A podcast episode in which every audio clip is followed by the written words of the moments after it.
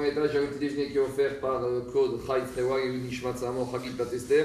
On va, on va poser une question très originale, à savoir, vous savez que les synagogues, les Betamidrash, les Yeshivot nous leur donnent des fois de noms de disparus. Alors une fois, il y a un monsieur qui a voulu donner le nom de son chien mort. Ouais, eh, attendez, attendez, c'est- voir. Au nom de sa synagogue. Est-ce qu'on a le droit de faire ça ou pas? Et quel rapport avec la paracha? Alors dans 5 minutes, on va répondre à tout ça. Gravez. Ré- Réel, hein Mais réel. Il y a un monsieur une fois. Du réel Non, c'est du. Non, non, non, non. Des fois, on peut imaginer pour trouver la halakha, mais là, c'est des histoires réelles. Quand c'est pas vrai, je le dis.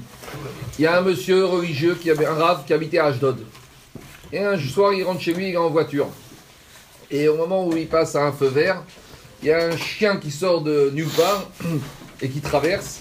Et lui, bien sûr, il peut pas s'empêcher de, de- de- Il peut pas freiner. Le temps de freiner, le chien se retrouve à rouler sous la voiture et il finit mort. Bon, le chauffeur de la voiture descend, catastrophé, c'est un rave. Et il y a les gens qui viennent ici, le propriétaire du chien qui court après, et il commence à s'excuser en leur disant J'y suis pour rien, j'étais à 50 à l'heure, je passe au feu vert. Et les gens lui disent Vous n'avez pas à vous excuser, c'est de notre faute, on l'a laissé s'échapper, on l'a pas tenu en laisse. Vous n'y êtes pour rien. Et le rave, il était vraiment désolé pour eux. Il a dit Écoutez, je vais vous donner les indemnités, je vais vous rembourser. Peut-être c'est important pour vous, valeur sentimentale, affective, il n'y a pas de problème. Et les gens ont été étonnés de voir déjà une personne qui, alors qu'il n'était pas du tout en faute, était les indemniser, et encore plus un religieux, parce que vous savez, dans Israël, euh, des fois, les religieux, auprès des non-religieux, ils ont une image un peu euh, mauvaise. Et les gens à qui appartenait le chien, c'était des gens qui n'étaient pas religieux du tout, totalement assimilés.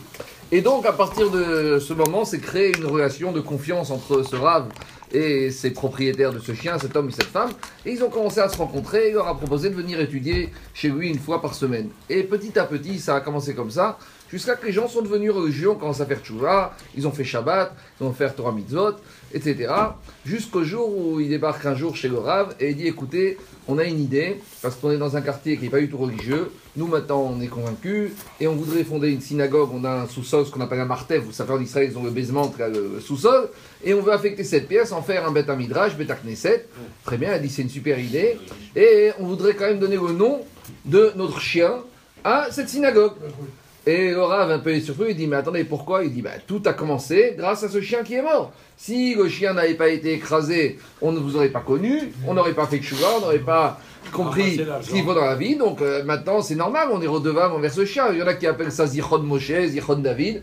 Et le chien, il s'appelait Igour. C'est un nom israélien, je sais pas. Il dit Zichon Igour. Alors le Rav, il était un peu embêté, il était un peu surpris, parce que bon, l'intention est bonne, mais est-ce que ça se fait de donner le nom d'une synagogue au nom d'un chien? Il a été voir Rav Zilberstein, Rav Zilberstein, il a dit, avant de te répondre, je vais te citer un enseignement qui est dans le Midrash. Déjà dans la Gemara de Yoma, à la on parle d'un Amora, un Rav de l'époque de la Gemara, et comment s'appelait ce Rav, ce maître? Il s'appelait Rabbi Yochanan ben Turata.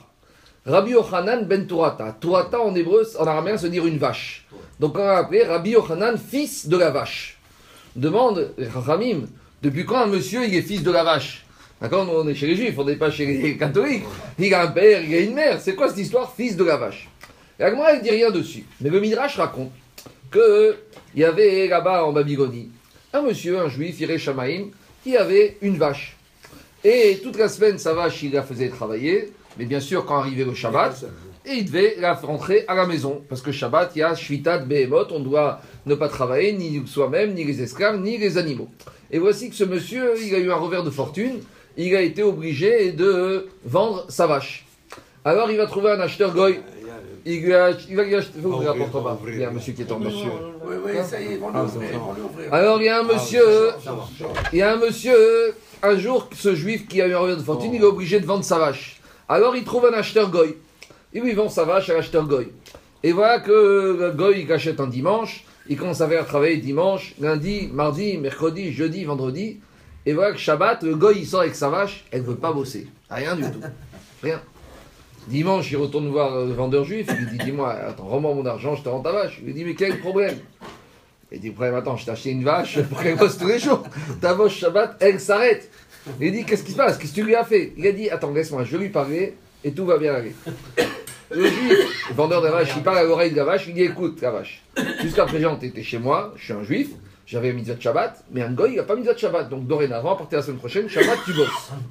Le juif, il rentre, il lui dit T'inquiète pas, tout va bien se passer.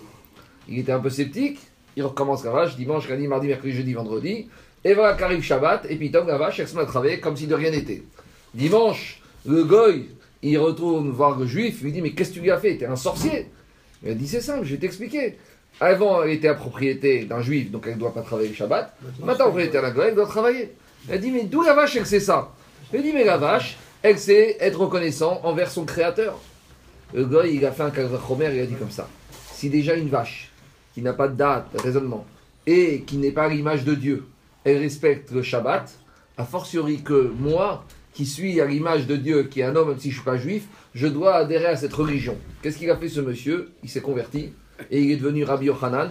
Et comme on l'a appris dans Agmara, Rabbi Yochanan ben Turata, Rabbi Yochanan, fils de la vache. Vient Rav Ziberstein et qu'est-ce qu'il dit? Est-ce qu'Agmara a eu honte d'appeler ce maître, ce grand maître d'Agmara, fils de la vache? Donc a priori, il n'y a pas de honte à ce qu'on appelle quelque chose au nom du chien. Et c'est pour ça qu'il dit a priori, il n'y a pas de problème. Alors, le seul souci qu'il a dit qu'on peut voir, c'est l'élément suivant. La vache, c'est un animal pur, c'est un animal qui est cachère. Le chien, c'est tout l'inverse. La vache, elle monte sur le misbéach, elle monte sur l'hôtel.